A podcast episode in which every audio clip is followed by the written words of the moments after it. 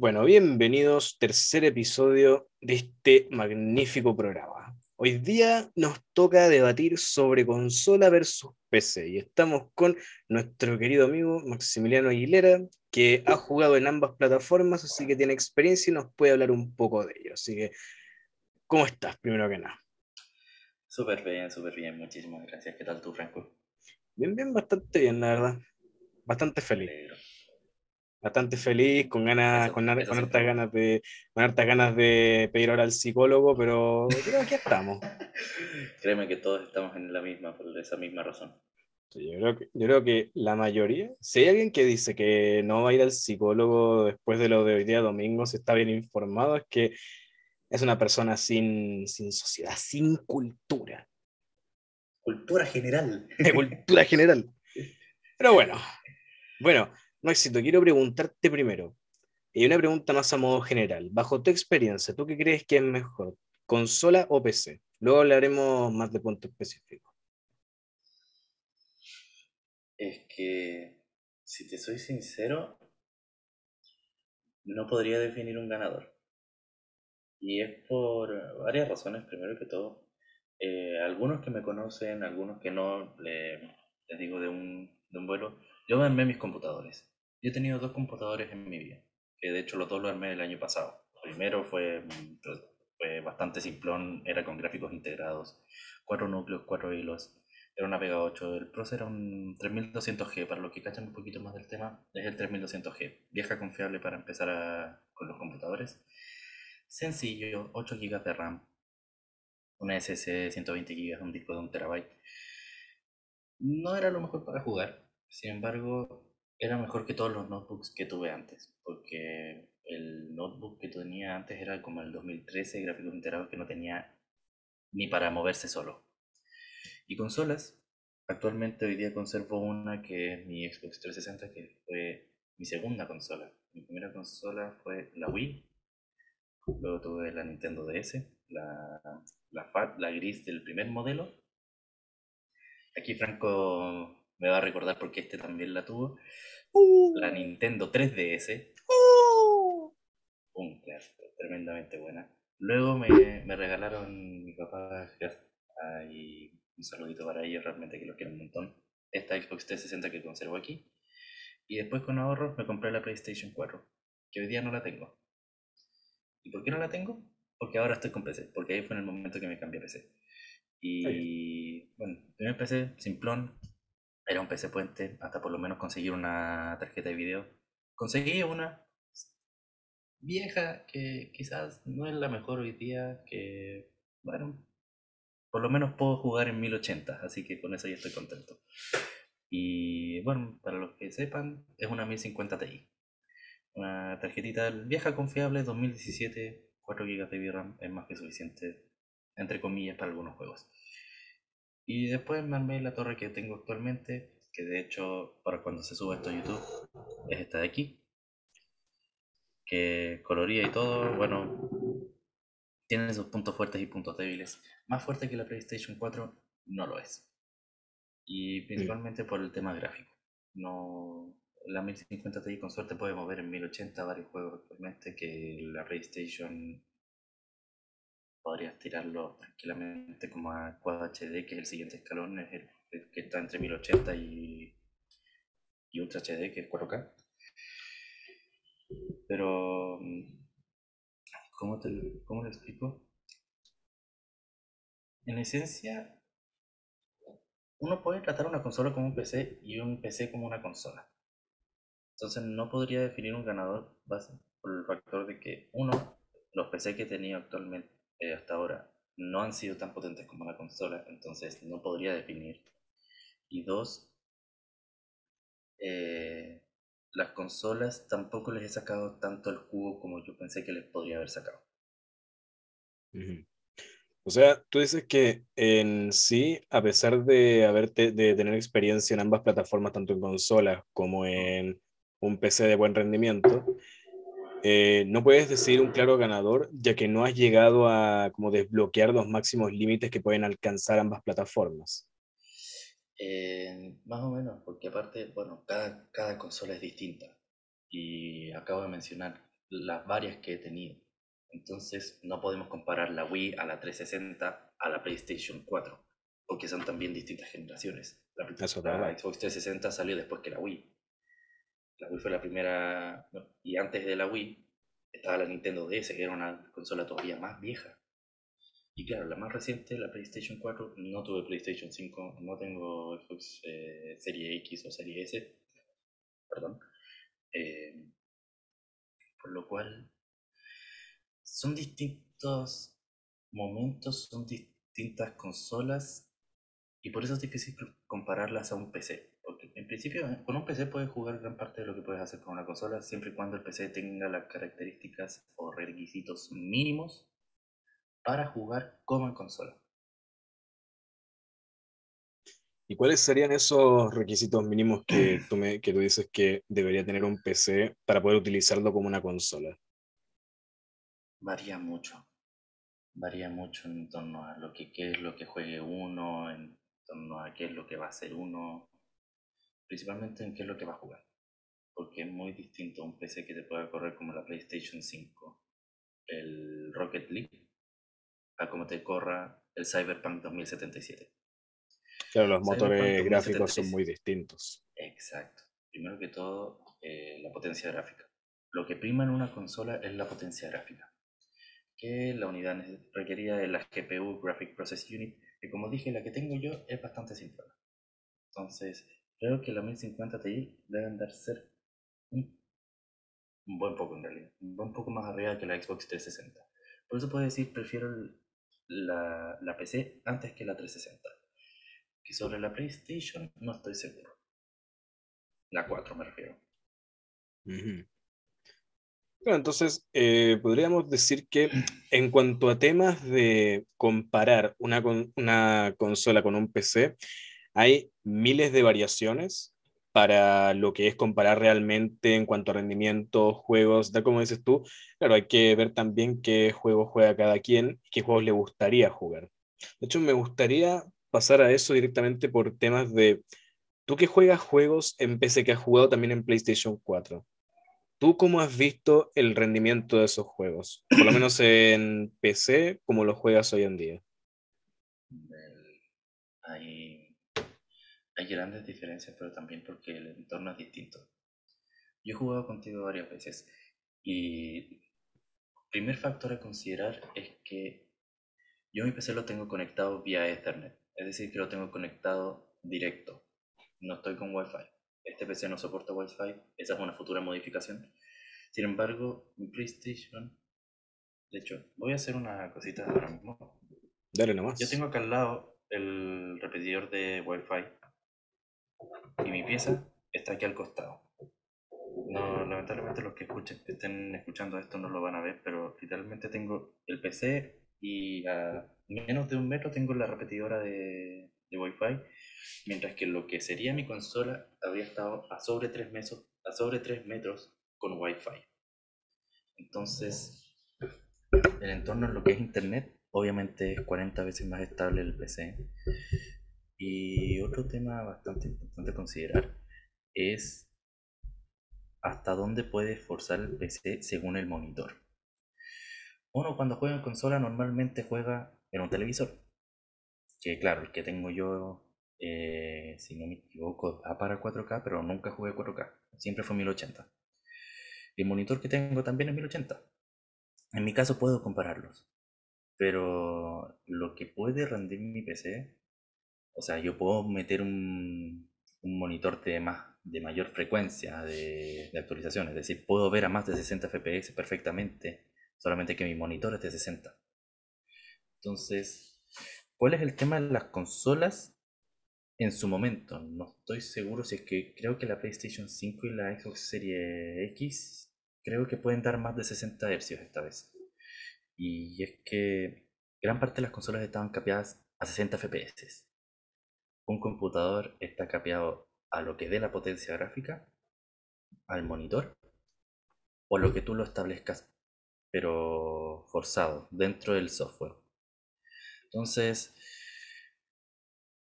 claro, la experiencia es distinta por el tema de que también los tiempos de respuesta son menores, tienden a ser menores.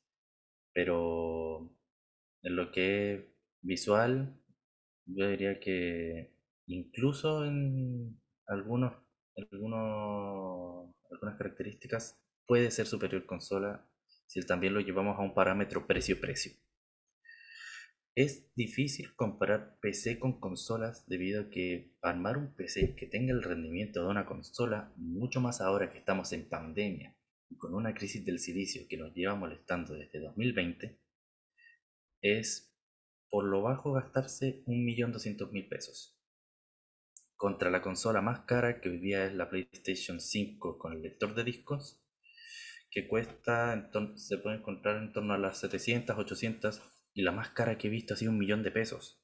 Entonces conseguir un PC que corra como esa consola, por lo menos hay que dispararse hasta un millón ocho más o menos, que sería con una tarjeta de ray tracing por hardware. Muy bien. Entonces, si nos vamos, por ejemplo, a temas de costos, yo, por ejemplo, he visto en varias tiendas de retail, tanto PC Factory, Paris, Replay, en todos estos, sectores tecnológicos, hay un PC que siempre me ha llamado la atención, que no es un PC de torre, sino que es un portátil que dicen que es perfecto para gaming, que es el Acer Raptor, una cosa así, creo que se llamaba. Acer Raptor, sí. Y cuesta alrededor, claro, y cuesta alrededor del 2 millones, 2 millones 100 mil pesos y es un computador portátil. Claro, el tema es que hoy día también los notebooks se han hecho mucho más potentes porque como ha avanzado el tiempo lo que es eh, lo que es la evolución del hardware que ha sido súper rápida en los últimos años. Entonces, claro, hoy día lo que es un notebook puede superar perfectamente lo que era un PC de sobremesa tope de línea hace 6 años, 7 años, y lo supera con creces. Hoy día los procesadores rinden por lo menos el triple de lo que rendían antes. Entonces ponemos el caso. Ryzen. Ryzen hoy día es absurda la potencia que tiene. Bueno, si lo comparamos contra Intel 12000, no hay por dónde perderse. Intel 12000 es mucho más potente que, que Ryzen 5000. Sin embargo, si lo llevamos al tema notebooks, eh, un procesador de 4 núcleos actual le vuela el alma a un procesador de sobremesa de 8 núcleos de hace 7, 8 años. Perfectamente le vuela el alma. Y más que nada es porque mejora la eficiencia, mejora el... Pueden forzar un poco más, mejora la, la producción del silicio. Entonces, todo con el tiempo va mejorando y al final pasan estas cosas. Entonces, claro, es un notebook potente hay varios notebooks que tienen tremenda potencia y hay algunos que incluso te dan una unidad gráfica externa. Hay unos que son ROG, Republic of Gamers, eh, que te venden una gráfica externa al notebook que tú la puedes conectar al notebook y que trabaje esa gráfica en vez de la interna. Y ahí es absurdo. Tienes un sobremesa en un notebook, literalmente. Perfecto. Ahora, antes también mencionabas el tema monitores. ¿En qué influye el monitor que tú estés usando a la hora de querer jugar juegos en PC al igual que en consola? Básicamente el monitor es lo que tú ves. Entonces, si tienes un monitor de alta frecuencia vas a poder ver a mayores FPS eh, un juego. Sin embargo, en consolas, excepto que tengas de nueva generación, vas a estar capeado a 60 FPS. Sin embargo, un PC, si es que te puede dar 144 fps y tienes un monitor de 144 Hz, vas a poder ver los 144 fps. Entonces, la experiencia se hace mucho más fluida, muchísimo, muchísimo más fluida. Yo he tenido el privilegio de poder probar un monitor de 75 fps contra el actual que tengo de 60. Y aunque son solamente 15 Hz de diferencia, el tiempo entre fotogramas, la diferencia entre el tiempo de fotogramas es mucho mayor de lo que uno piensa. Porque al fin y al cabo, los hercios son unidad de frecuencia, es, eh, la cantidad de oscilaciones que hace en un segundo. Entonces, 60 hercios contra 75 tienes un 25% más de frecuencia de actualización y lo que se reduce el tiempo es bastante. Entonces la experiencia de fluidez es distinta, se siente mucho mejor. Y cuando lo llevamos a una alta tasa de refresco, me estoy refiriendo 144, 165 Hz, la diferencia es notoria. es muy, muy notoria. Entonces, es una experiencia totalmente distinta, porque los juegos se ven mucho más fluidos, los tiempos de respuesta también son menores, porque cualquier cambio que hay en milésimas de segundo lo alcanzas a ver antes. Entonces, claro, los que tienden a jugar más a menudo, que también notan estas diferencias, que hay que ser veterano en esto para, para darse cuenta, cuando ya estás tan acostumbrado, uno se da cuenta. Cuando juegas competitivo, te das cuenta. Y claro, esos pequeños detalles mejoran también la experiencia. Entonces, sí o sí el monitor te va a afectar, también depende de qué gama de colores pueda, pueda también reproducir, la lealtad a, lo que es el rango de visión humano. Y bueno, eso también depende del televisor. Hoy día hay televisores que dan 120 Hz. Entonces, claro, si lo pones con una consola nueva, vas a llegar a eso. Si es que los mantienes en 1080, si es que te vas a 4K, olvídate de los 120 Hz. ahora hablemos un poco de lo que es la relación calidad de imagen contra los FPS. Cuando la, cuando la calidad de imagen sube, eh, tanto en consola como en, como en PC, si la calidad de imagen sube, los FPS suben, eh, bajan, es al revés. Siempre, siempre van a tender a bajar. Y es por un tema de la carga que tienen que hacer. Un fotograma te va a dar una carga, es decir, aquí es donde entra la RAM. La RAM es la memoria, es la memoria eh, volátil, que dicho de otra forma es, le cortas la electricidad, se olvida de todo. Entonces, a diferencia de lo que es un almacenamiento, lo que puede ser un disco duro, el disco duro conserva el almacenamiento aunque le cortes la energía. La RAM no. Entonces, claro, es esa memoria volátil que siempre va entrando, saliendo información. Y mientras subes la calidad gráfica, vas aumentando la cantidad de información por píxel. Entonces, ¿me disculpas? Eh, se va a hacer más pesado, se va a hacer más difícil, entonces tienes que cargar más la GPU, tienes que cargar más el núcleo para que procese más código. Entonces sí se va a hacer más pesado y va a hacer que reduzca la, tasa de actualización. Pero ante ello, eh, las marcas AMD, Nvidia han desarrollado tecnologías de reescalado que lo que hacen es eh, un reescalado artificial, tiran una, una, una resolución menor a un, a un pixelado menor, es decir, tienes un monitor de 27 pulgadas y estás haciendo un rescalado de 1080 a Quad HD. Lo que hace es, en vez de tomarte el tamaño completo, te toma menos y lo amplía el 1080.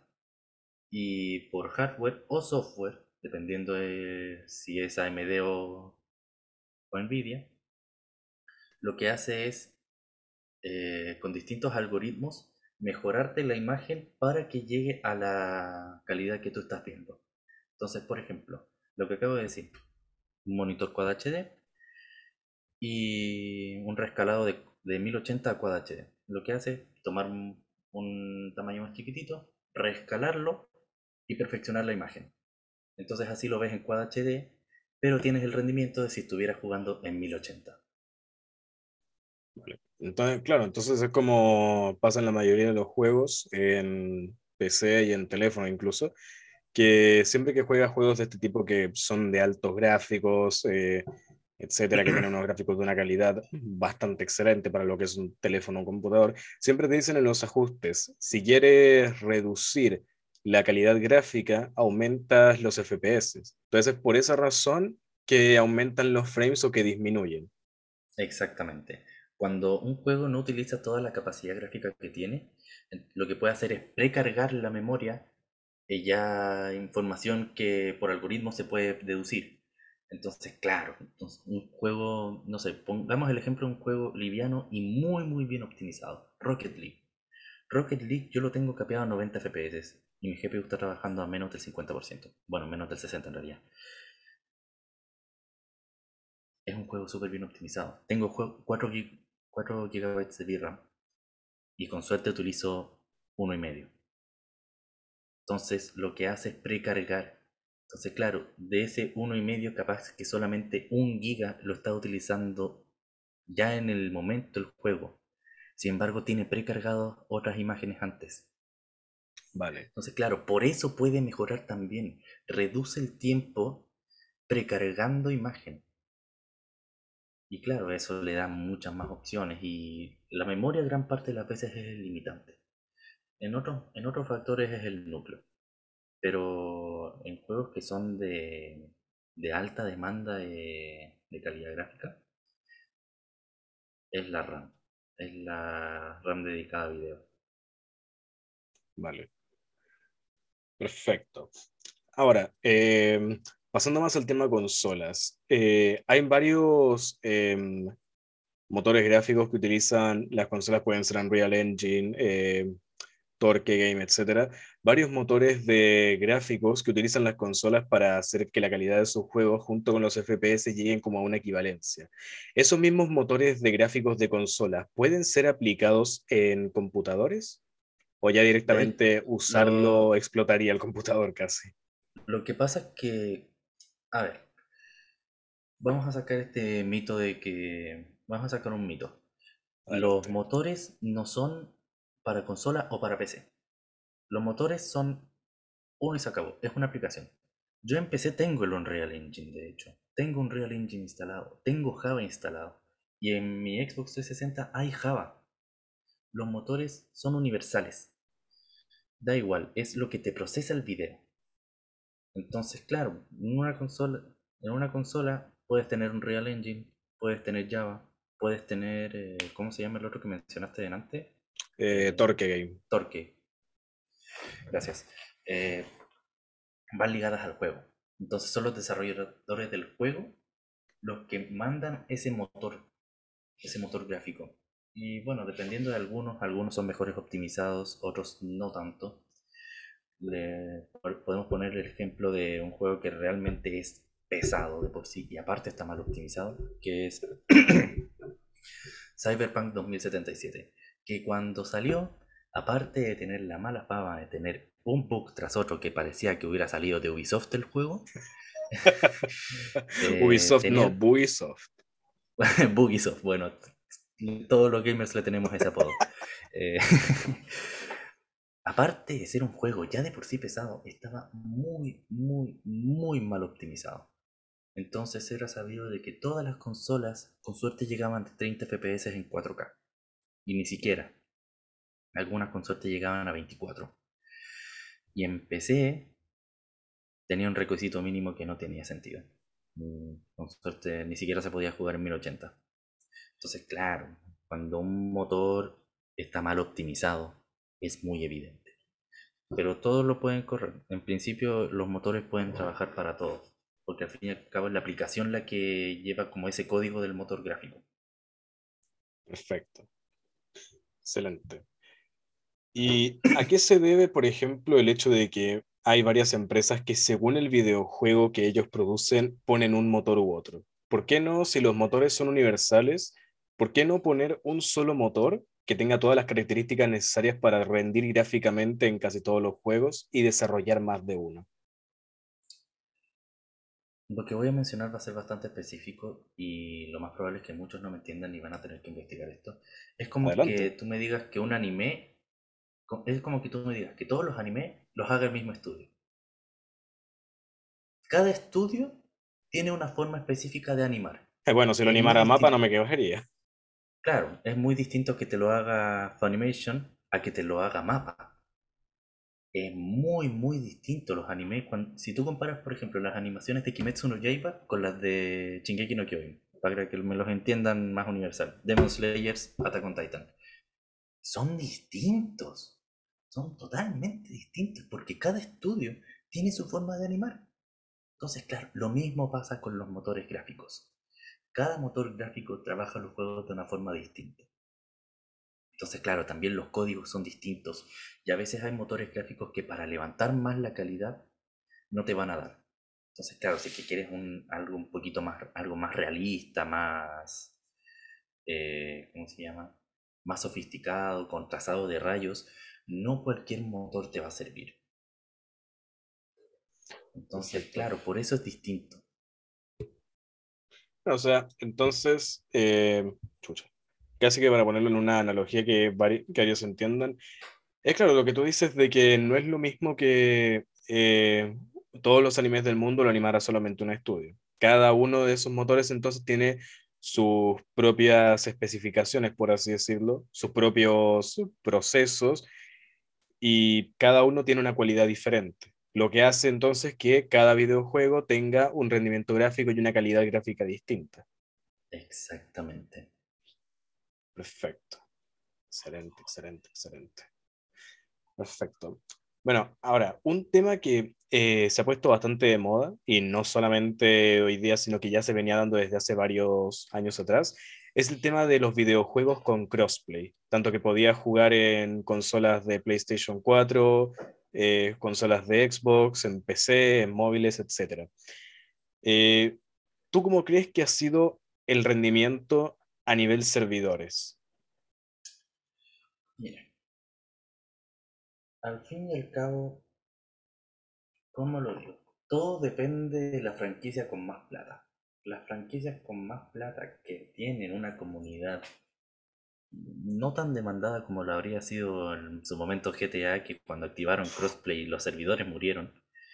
Si es que tienen la capacidad, el crossplay realmente funciona espectacular. Pongamos el caso de Fortnite. Fortnite hace tiempo que tiene crossplay y nunca tuvo ni un solo problema. Yo las veces que he jugado con crossplay con amigos me ha ido espectacular, no he tenido ni un solo problema, no he tenido bajones de FPS, no he tenido problemas con los servidores, absolutamente nada, nada, nada, nada.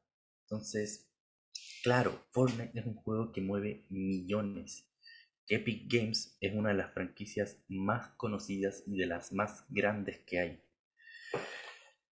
Pongamos el ejemplo también de quizás un juego que no, los juegos que no se usan a tan gran escala, ya que solamente abarcan una, una línea de consolas que son las de Microsoft, que son los Forza Horizon.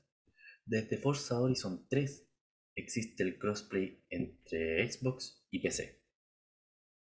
Y también ah, tuvo sus altibajos cuando inició porque los servidores tampoco estaban tan adaptados para ello. Pero después cuando fueron mejorando, fueron mejorando la estructura y, digo, infraestructura, ni un solo problema.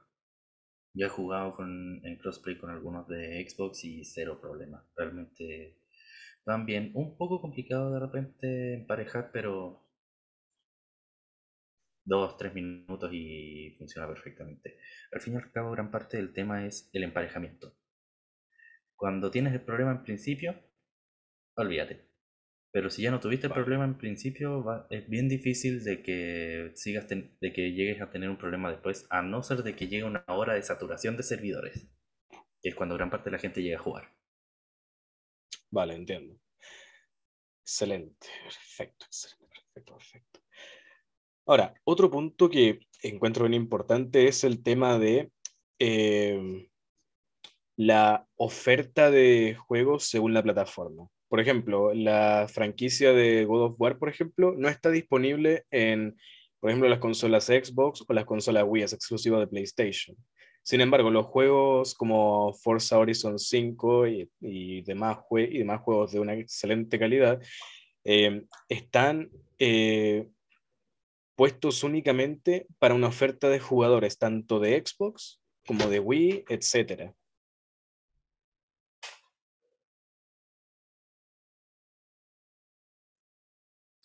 Sí, más o menos puedo explicar un poco eso. Y es que, a ver, primero que todo, cualquier juego que tenga Xbox lo va a tener PC, por una razón bastante, bastante sencilla, que se llama Microsoft. Hoy día, gran parte del mercado de sistema operativo se va en Windows. Windows es de Microsoft, como todos sabemos. Entonces, claro, gran parte de los juegos que tiene exclusivos Xbox los vas a tener en PC porque Microsoft es el dueño de esos juegos. Entonces, por eso se comparten. Ahora, los temas con Nintendo ya eso es factor de cada franquicia del juego individual. Ahora, hay juegos que son de PlayStation que no están para Xbox, pero que sí están para PC. Y que ello es netamente tema de Epic, Steam, de cada franquicia, de cada dueño, de cada empresa dueña de esa franquicia. Pero sí, es más que nada derivado del tema de las consolas dueñas, de las consolas que soy tonto, de las empresas dueñas. Em, más que nada eso.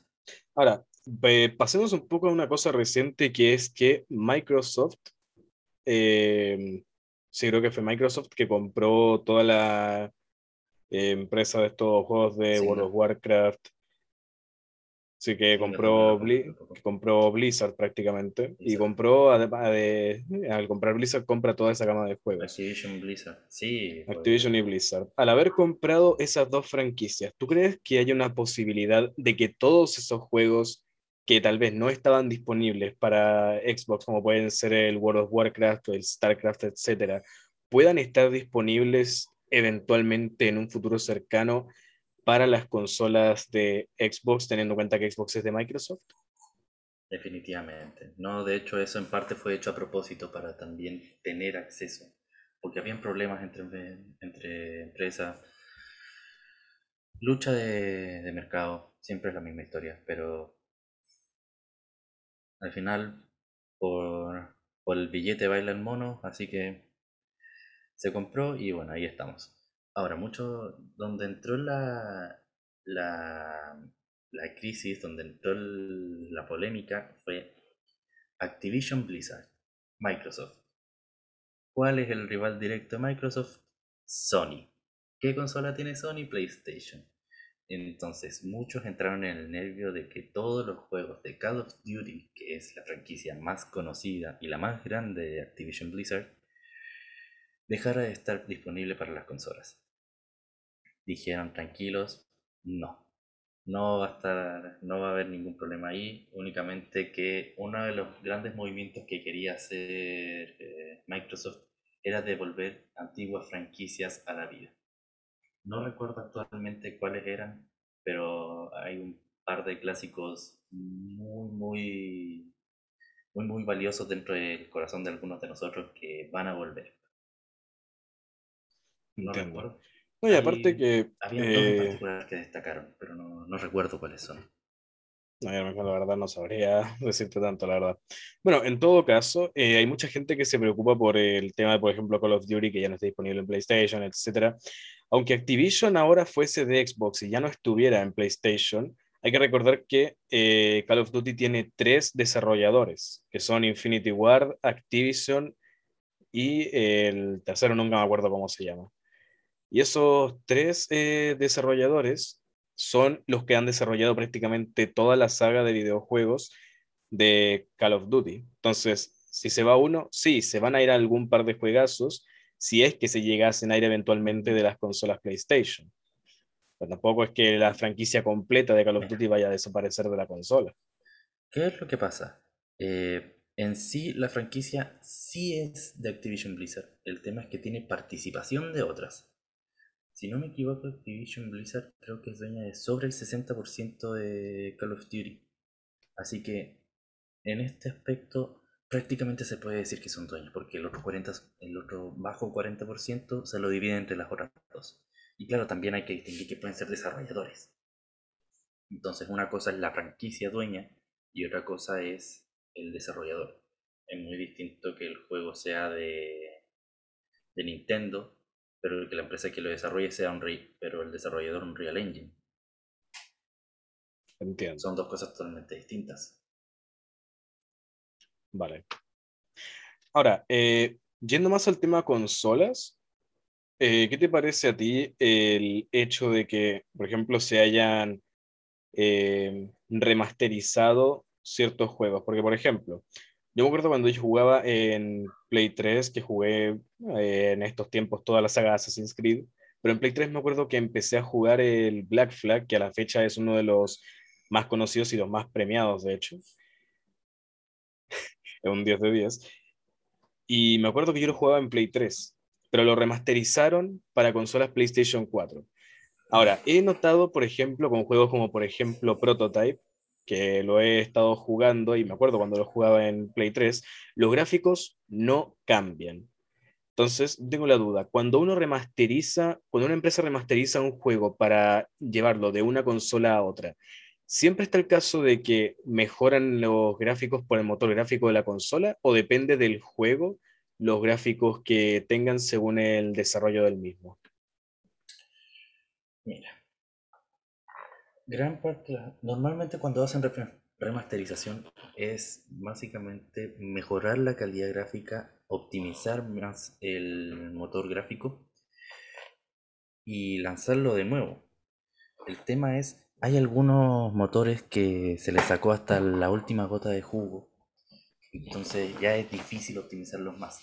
Ahora, gran parte, no, hay muchas cosas que también dependen del, del nivel de remasterización, que hay algunas cosas que son arreglar distintos detalles o mejorar realmente muchas cosas tenemos el caso más polémico de remasterización, que es Grand Theft Auto San Andreas, que sacó su remasterización hace muy poco.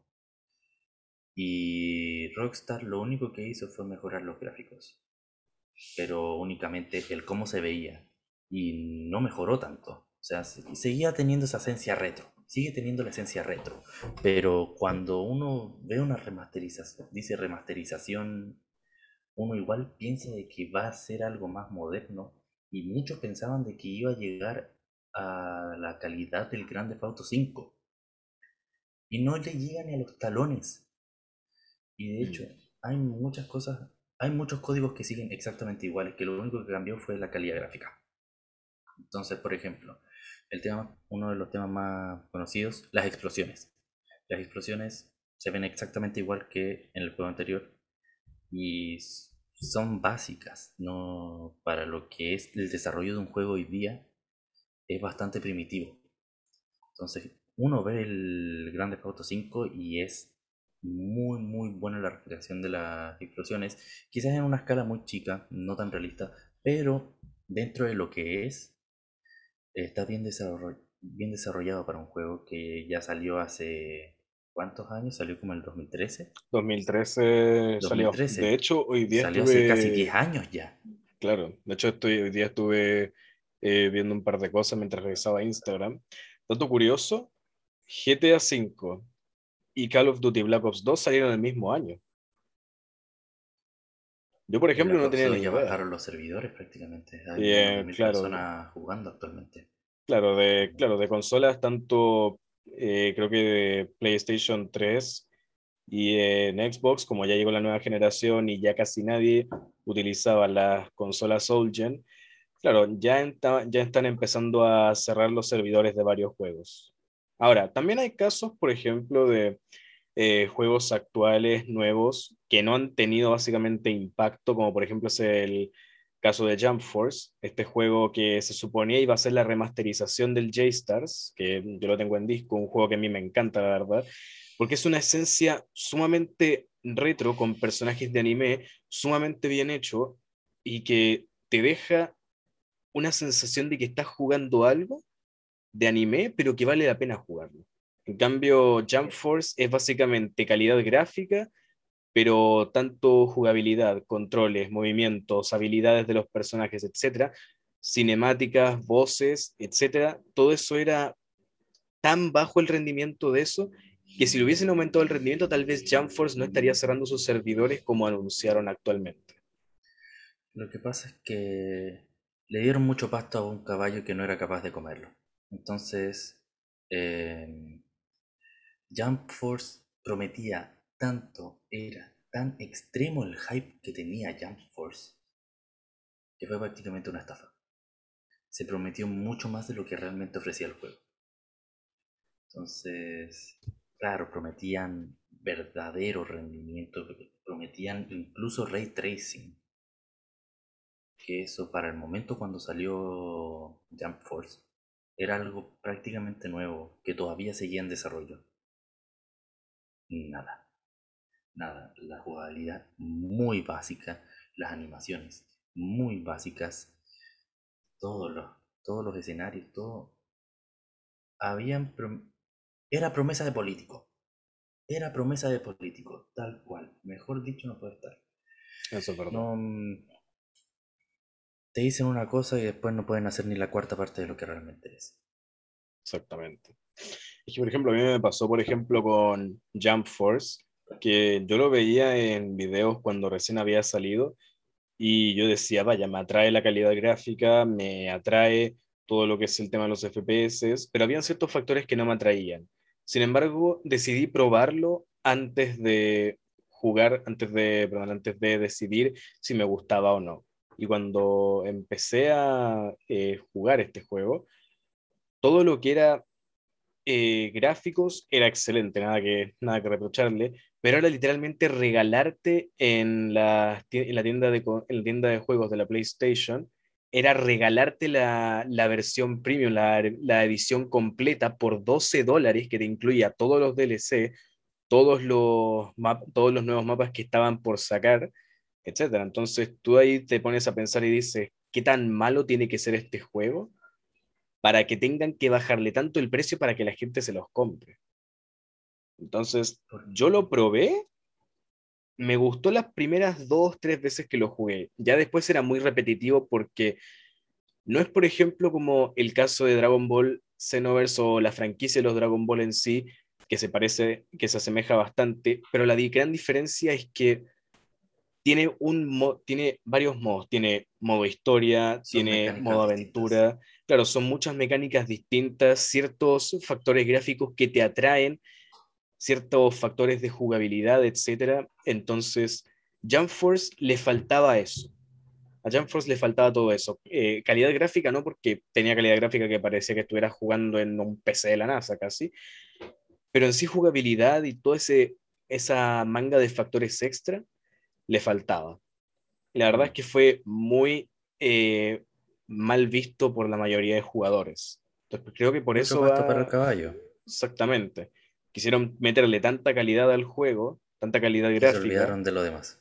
Exactamente, que se olvidaron de todo el resto de factores importantes, porque el soundtrack es una mierda. Tú lo juegas y te pones a pensar que es la típica música ultrapixelada, casi que distorsionada de los juegos de Pokémon, que para la época era una música excelente y nadie sabía cómo ponerle música al juego. Pero ya en consolas de este tipo, en, la generación en la que estamos, ya un juego con, un, con canciones tan distorsionadas, yo tenía que jugar el juego sin volumen porque el sonido no lo podía aguantar. Las voces estaban muy distorsionadas, incluso mal hechas, las mecánicas eran malas, y literal me habían regalado todo por 10 dólares. Entonces pensé, pues, 10 dólares tirados a la basura, 8 mil pesos tirados a la basura. Pero nada que hacerle.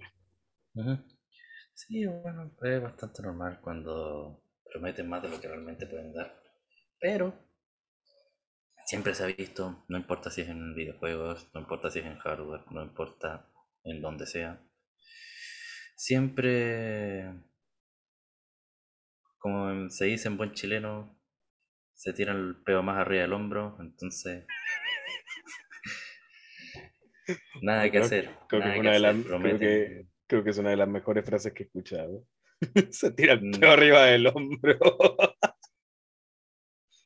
Entonces, no podemos decir mucho porque realmente es algo que siempre existió independiente del área donde sea.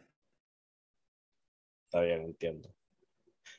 Ahora, también hay un tema que a mí me gusta, a mí me gusta bastante de lo que son eh, los juegos que vienen dándose desde hace mucho tiempo, como puede ser, por ejemplo, la franquicia de los Street Fighter o los juegos de Doom, que en sí partieron siendo juegos tipo arcade, de las típicas maquinitas, estas que ibas a un arcade y jugabas feliz de la vida. Esos juegos inicialmente yo recuerdo que no tenían eh, modo historia, un modo predeterminado que te dijera, ok, esta es la historia de los personajes, etcétera, qué sé yo.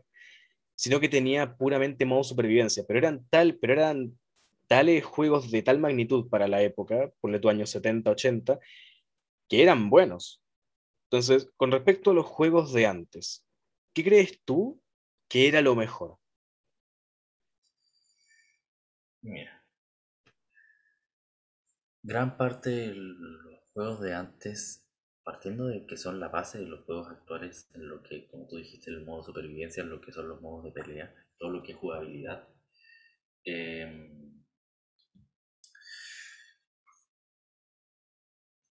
Yo te diría que son cosas que ya hay en los juegos actuales.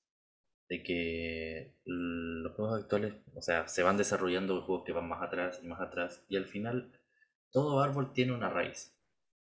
Entonces, por mucho que te desvíes y te vayas a juegos que realmente son totalmente opuestos, algo tiene.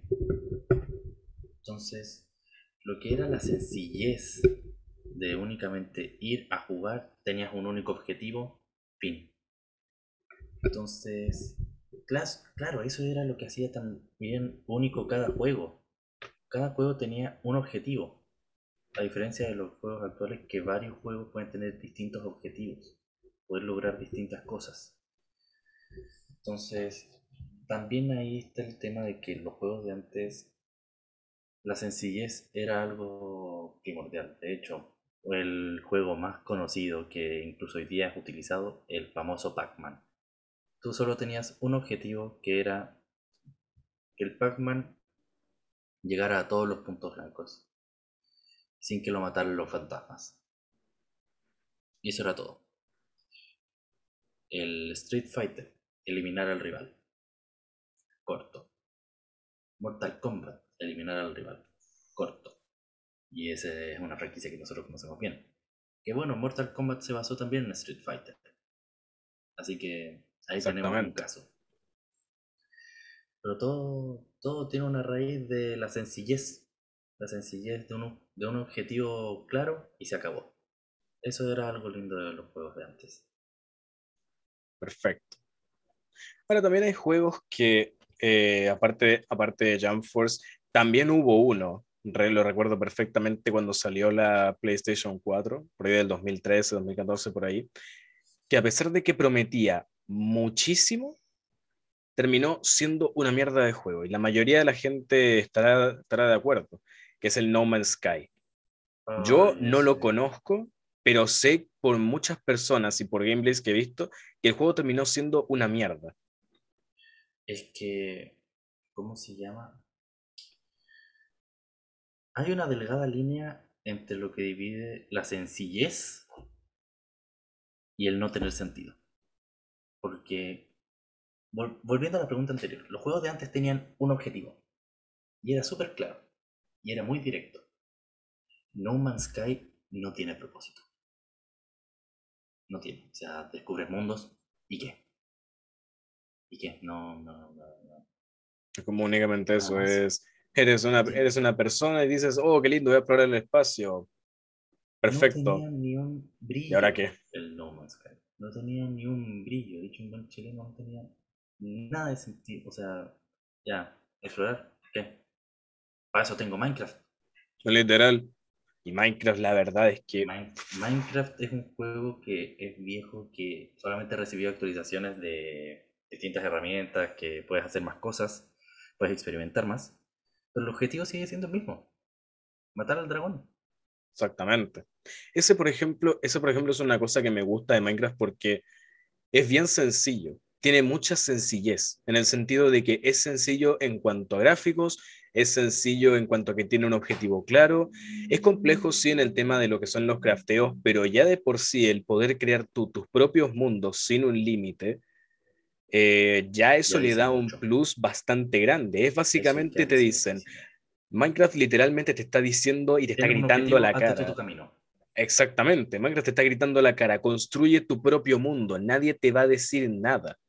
Tú puedes utilizar los materiales que quieras, vas experimentando, si no te gusta vas destruyendo, rompes bloques, etc. Y al fin y al cabo, esa es una cosa que a mucha gente no le gusta, que es el tema de la sencillez gráfica, pero es mucha gente que no se da cuenta que a pesar de la sencillez gráfica, el hecho de tener un solo objetivo claro y que todo el resto sea imaginación propia, eso ya es un juego que te ofrece mucho potencial a ti mismo y al juego en sí, porque el juego no es un juego que te diga, ok, tienes que hacer tales cosas para conseguir tal otra, no es como por ejemplo jugar World of Warcraft, que tenías que eh, matar, miles de, matar miles de monstruitos, conseguir equipamiento, llegabas al nivel 100 y después reiniciar todo de nuevo. No, Minecraft es un juego que no se basa en niveles, se basa en imaginación y en tener un objetivo claro. Claro, que bueno, ahí es donde entra otro detalle. Cuando el juego es bueno, no importa cómo se vea. Exactamente. Cuando la carne está jugosa, está con mucho sabor, da igual el corte que sea. Y si rumea mejor. Contexto para, los que no nos conocen. Franco es el amigo de los asados que casi siempre deja la carne cruda. Literalmente. Entonces, gran parte de las veces termino yo con un amigo más haciendo el asado porque Franco nos pasa la vaca. Es literal. Es que puta me dicen la carne, la carne jugosa, bueno, está bien. Nos manda con eh, la sangre. se lo mando, con, lo mando con la sangre y tener el juguito de la carne ahí al natural.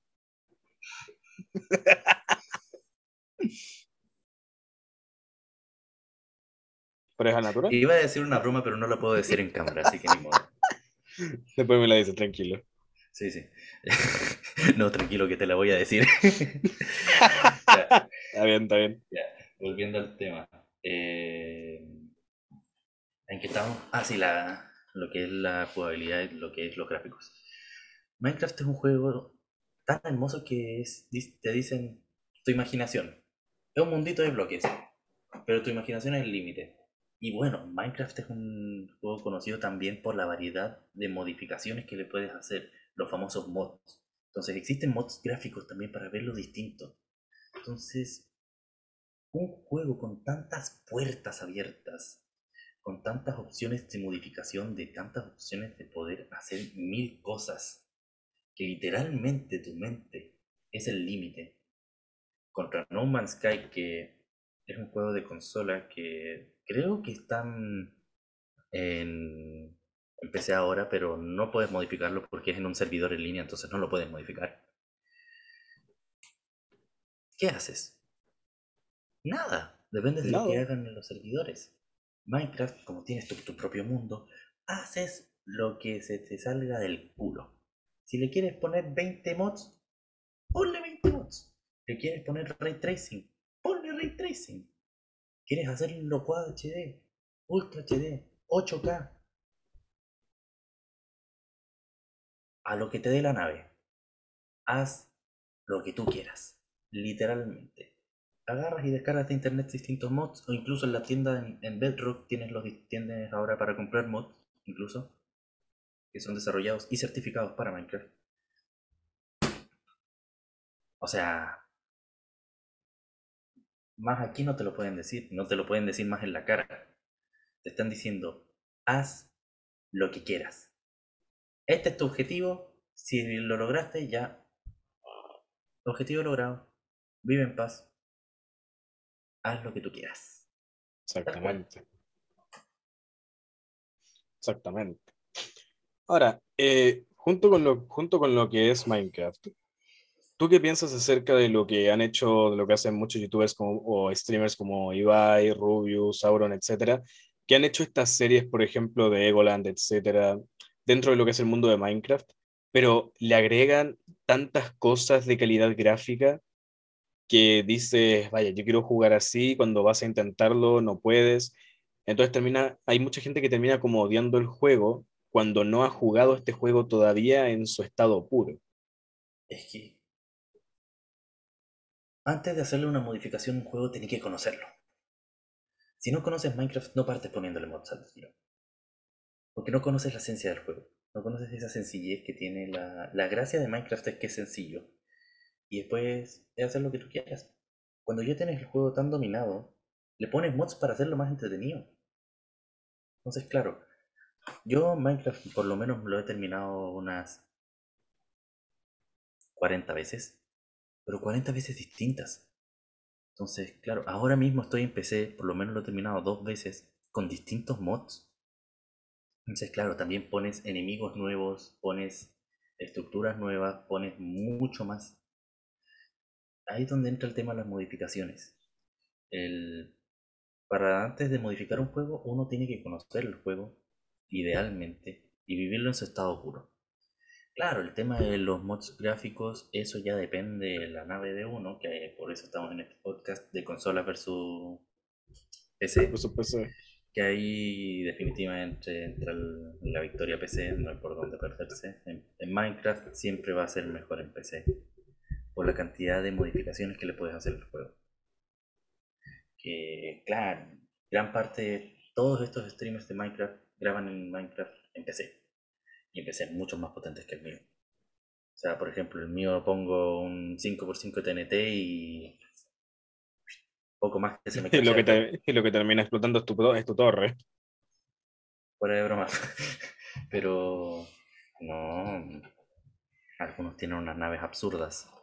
De hecho, una de la- uno de los PCs que más me encantan, que de hecho lo usa para jugar Minecraft, Fortnite, gran parte de esos juegos, es el de, de Gref, que literalmente es un Transformer. Vi el video del, del que lo armó. Es absurdo. Es literalmente un PC de la NASA. Literalmente es un PC de la NASA, sin exagerar. Tiene como 128 GB de RAM, tiene una cantidad, tiene como, ¿cuántos? Como 32 núcleos el proceso.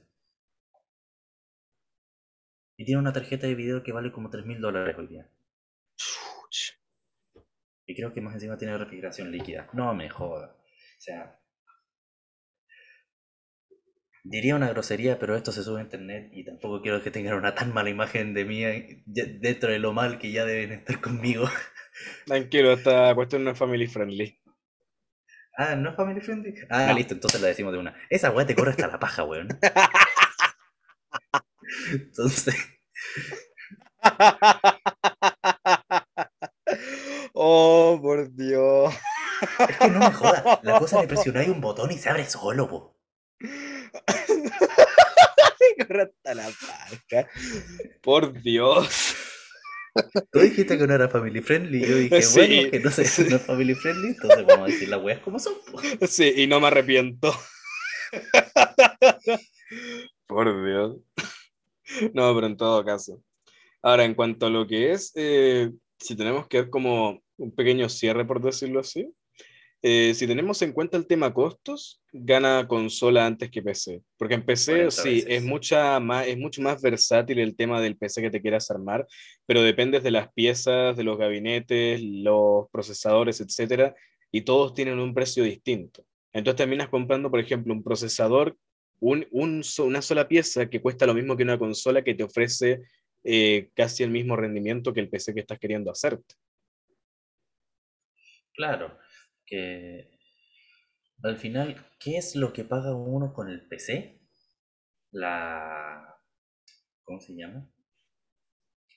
Todas las posibilidades que tienes.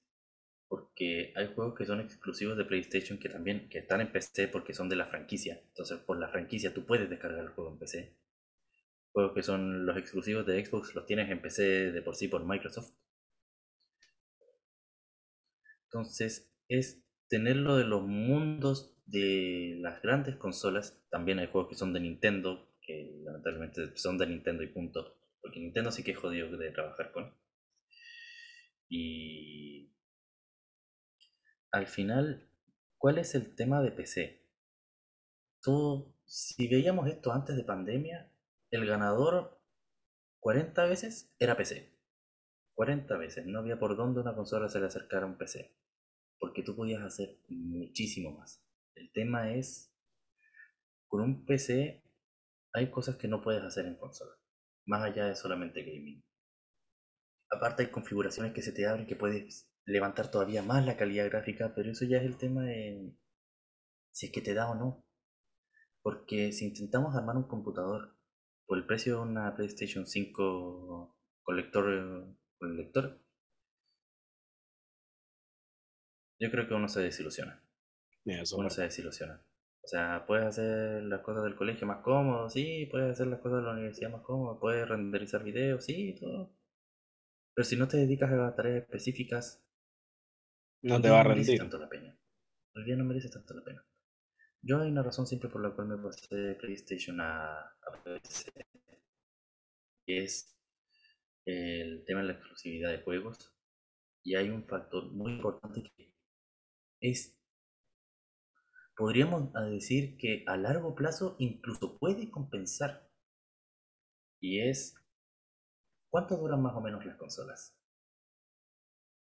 En torno a Duran 5 o 6 unos- años y después aparece nueva unos- generación. Claro, 5 o 6 años, aparece una nueva generación y después otros 5 o 6 años después cierran los servidores de dicha consola.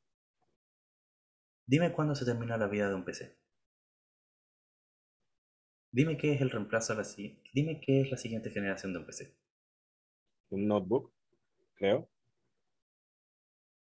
El notebook ya es actual y el PC sigue vivo. El PC no tiene segunda generación. Solo se actualiza.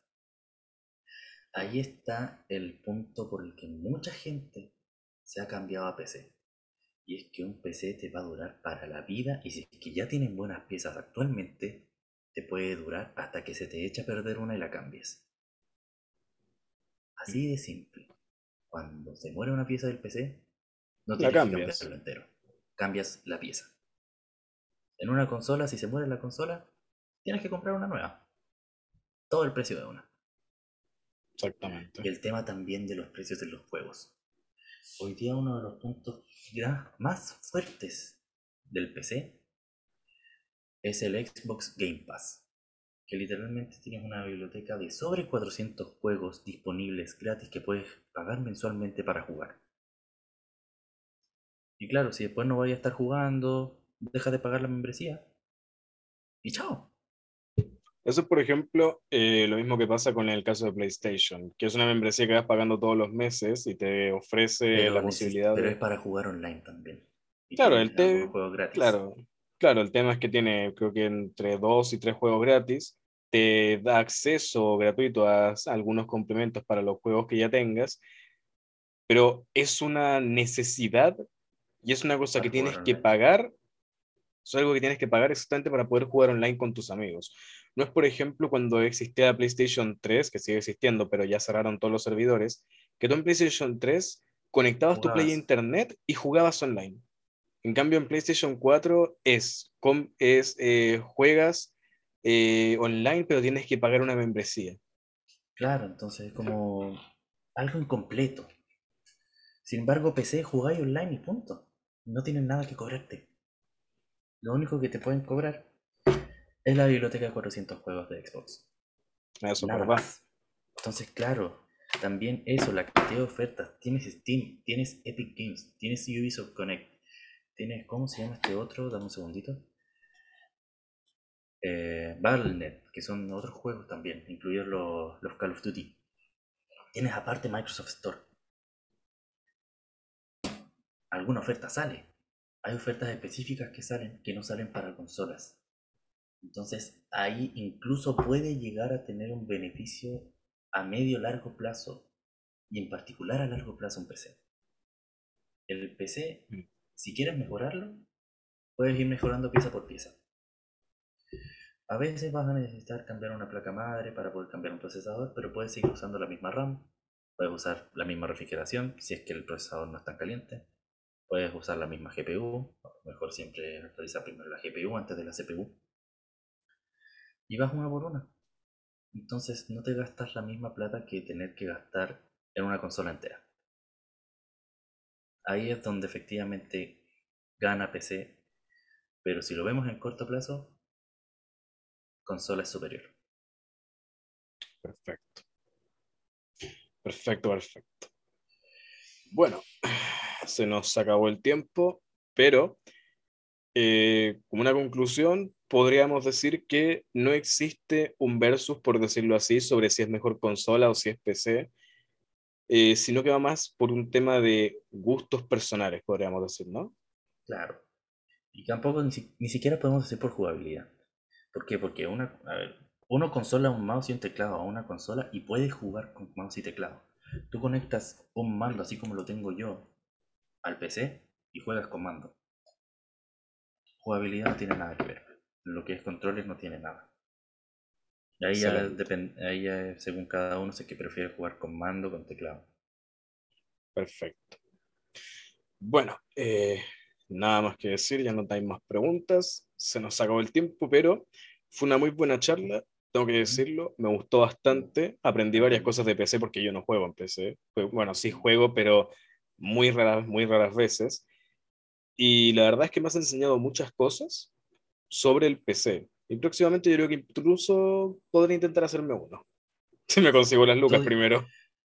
Tú dime y de hecho te puedo, te puedo ayudar cotizando. Recuerda, bueno, aviso de inmediato, yo estoy ofreciendo servicio de, de cotización y armado de PC. Hago también mantención de PCs y notebooks. Entonces, aprovechar, tirar un, un spam por ahí, perdón. Un dato. Está bien, no hay Pero si problema. necesitan obvio. ayuda de hardware, yo no tengo ningún problema. Estoy siempre dispuesto a ayudar.